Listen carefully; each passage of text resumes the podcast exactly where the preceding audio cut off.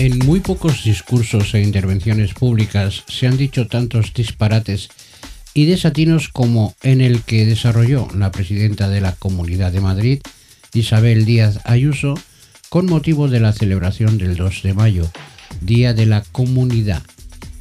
Esta señora es una muestra tipo de una víctima de alguno de los nefastos sistemas educativos implantados en nuestro país, con una asignatura común, la ignorancia.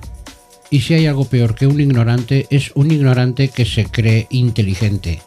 Si añadimos prepotencia, tenemos el 99% de su ADN.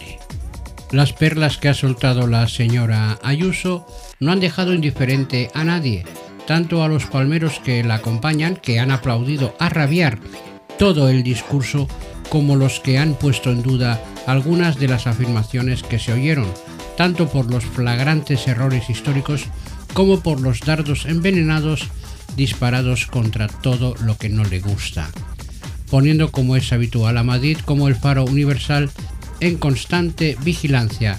Califica a la comunidad como ejemplo a seguir por el resto del país. Cito textualmente, Madrid ha marcado la diferencia.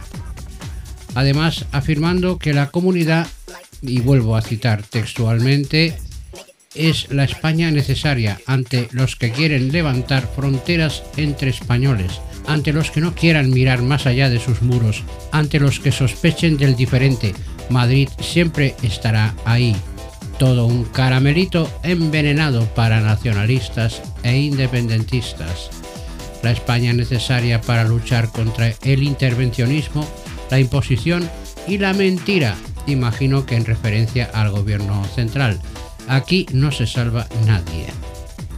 Se le ha olvidado decir que es ella la que desprecia y ningunea a todo aquel que no piensa igual, y siempre es ella la que desenfunda y dispara primero. Y al margen de esta propaganda, donde no cabe nada ni nadie excepto ella y Madrid, durante este memorable discurso se oyeron algunas necedades, como afirmar que Napoleón se equivocó al intentar invadir una nación con dos milenios de historia. Ole, ole, ahí queda. Patada a las civilizaciones que ya definían todo el territorio de la península ibérica de norte a sur.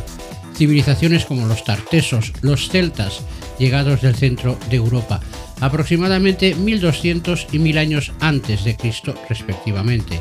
Estos últimos, los celtas, se fusionaron con los habitantes naturales de la península, dando lugar a los celtíberos, nuestros ancestros más conocidos, que dominaban todo el interior del territorio. En las zonas costeras, principalmente el Mediterráneo, fenicios, griegos y cartagineses poseían numerosos asentamientos. Así era la España antes de los romanos, quienes en el declive de su imperio tuvieron que hacer frente a las invasiones bárbaras mediante mercenarios o soldados profesionales, los visigodos, pueblo de origen germánico que se hizo con el control de la península. Posteriormente llegaron los árabes. Todo esto son algo más de 2000 años. A los árabes la señora Ayuso los menciona como invasores, viniendo a decir que tuvieron a España en el limbo durante ocho siglos.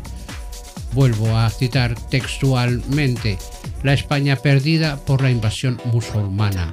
Ahí está la igualdad que pregona los musulmanes invasores, el resto hermanitas de la caridad.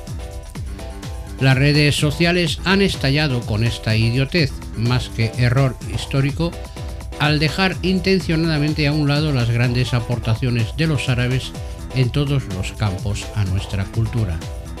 Y digo intencionadamente porque a pesar de su incultura sobre la historia de España, lo escupe con mala leche con ese egoísmo que la caracteriza.